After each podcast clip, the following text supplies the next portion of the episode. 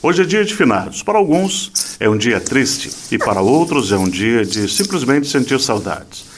E neste dia que lembramos ainda mais de entes queridos que já se foram, o luto é um processo, cada um passa de uma forma diferente. E a gente vai falar agora sobre esse assunto que nem sempre é fácil, mas depois de passar o luto é preciso se levantar. Assim como diz a frase: Hoje eu estou de luto e amanhã eu luto. E a gente vai conversar agora com a psicóloga e escritora Gislene Carla Herbs. Bom dia, Gislene. Bom dia, Benhur. Bom dia a toda a sua equipe, aos ouvintes. É um prazer estar com vocês novamente. Vamos conversar um pouquinho aí sobre as pessoas que passam luto, que não é um momento muito fácil para cada um de nós, né? Como é que é esse processo? Bom, o luto ele tem algumas fases, né? É diferente para cada pessoa, cada pessoa aceita ou vê o, o, o luto, a perda, de uma forma diferente, as pessoas não são iguais. Normalmente existem ciclos, né? A, a negação, a raiva, a barganha, a depressão e, por último, a aceitação. Mas tudo depende de quem é, o vínculo que eu tenho com essa pessoa, o quanto essa pessoa é importante para mim, é, como que aconteceu esse luto, se era esperado ou se não era esperado também. Tudo isso determina e altera né, a forma com que cada um vai aceitar esse luto. Uma coisa também é quando a pessoa está doente, você sabe que vai morrer. O outro é quando a pessoa diz tchau, eu já volto e nunca mais volta, né? É, é bem diferente. E também tem uma outra questão: as pessoas vivenciam o luto de uma forma diferente, que é interno de cada um, conforme o perfil comportamental de cada um. E às vezes a gente pensa que vai sofrer muito com a perda de uma pessoa e menos com outra, e às vezes acontece o contrário. A gente não tem uma previsão do quanto iremos sentir a perda de alguém. E também muda muito de, de geração para geração. Antigamente,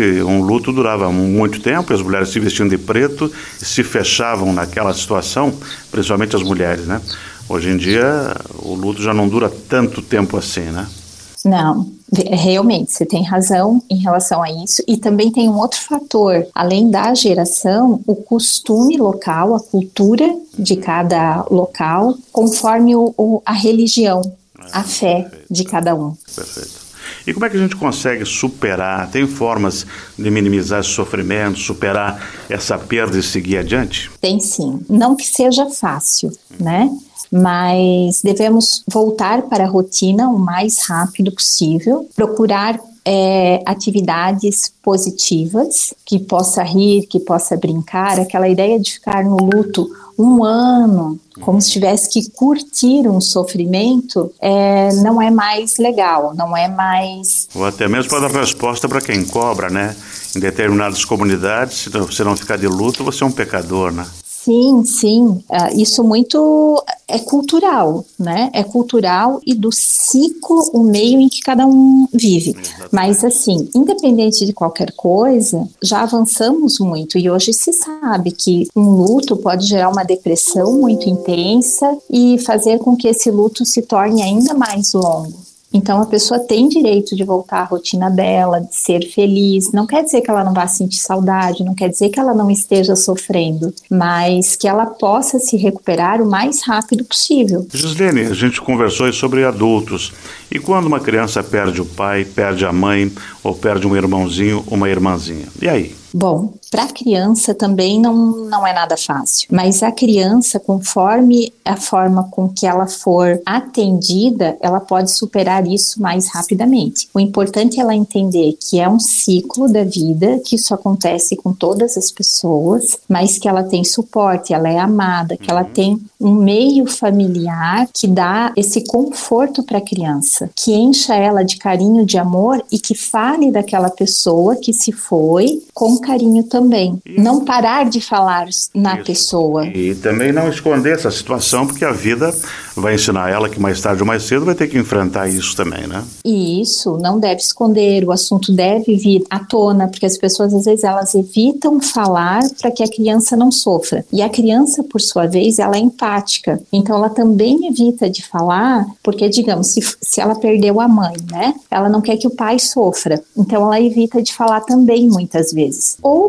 ela faz o contrário, ela diz assim: "Ah, eu falei com a mamãe ontem, eu vi a mamãe hoje". E os adultos não sabem como lidar com coisas que eles não estão preparados. Trazer isso com uma normalidade. Ah, você viu, que legal. Não importa se você acredita ou não, a religião que tenha ou não. E como foi? Me fala. Porque a criança está falando do sentimento dela. Ela não está necessariamente dizendo que viu um espírito. É importante fazer o acolhimento à criança. Aí depois de toda essa dor, você tem que lutar levanta, sacode a poeira e dá volta por cima, né? E muitas pessoas têm que ser autônomas, o que até então não era. Né? E aí, como é que se busca forças para a luta? A força tem que vir do interno, daquilo que eu já tenho dentro de mim, e se eu não tenho, buscar recursos com os amigos, sair, conversar, falar sobre coisas positivas, e quando ter vontade de chorar e falar sobre aquela pessoa, falar sim, chorar sim, vivenciar esse luto mas tentar não ficar no drama, buscar as coisas positivas. E também superar as fofocas e divisões familiares, né?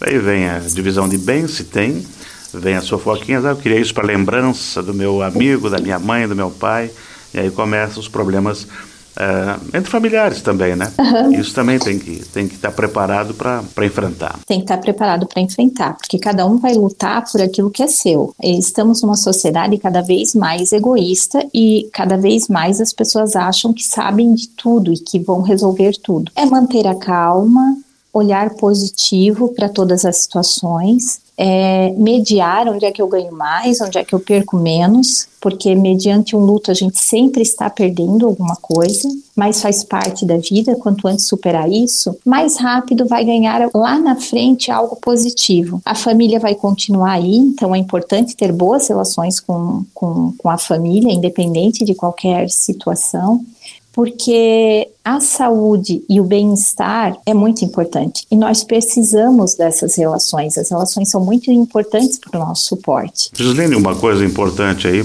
nessa superação também é você se cuidar para que não, não, não fique depressivo com essa saudade, com essa perda, com esse luto e e que terapias podem ajudar a pessoa a superar, se fortalecer e voltar a lutar pela vida? Nesse caso, todas as terapias que sejam positivas, que tragam uma reprogramação mental a respeito das experiências ruins e que a pessoa ela tenha uma confiança, uma empatia com o terapeuta. Uhum. Às vezes é importante até uma medicação. Vai num terapeuta, faz uma avaliação, veja como é que está esse emocional, entender que nós temos um período que é considerado normal do luto, aí depende se é um luto mais complicado ou não. Não existe uma fórmula matemática para quem precisa ir para a terapia ou para quem precisa tomar medicação. Mas assim, eu perdi alguém, eu vou para a terapia, já vejo como estou, me reequilibro e aí sigo sigo em frente. Gislene, para a gente encerrar nossa conversa, qual a mensagem que você dá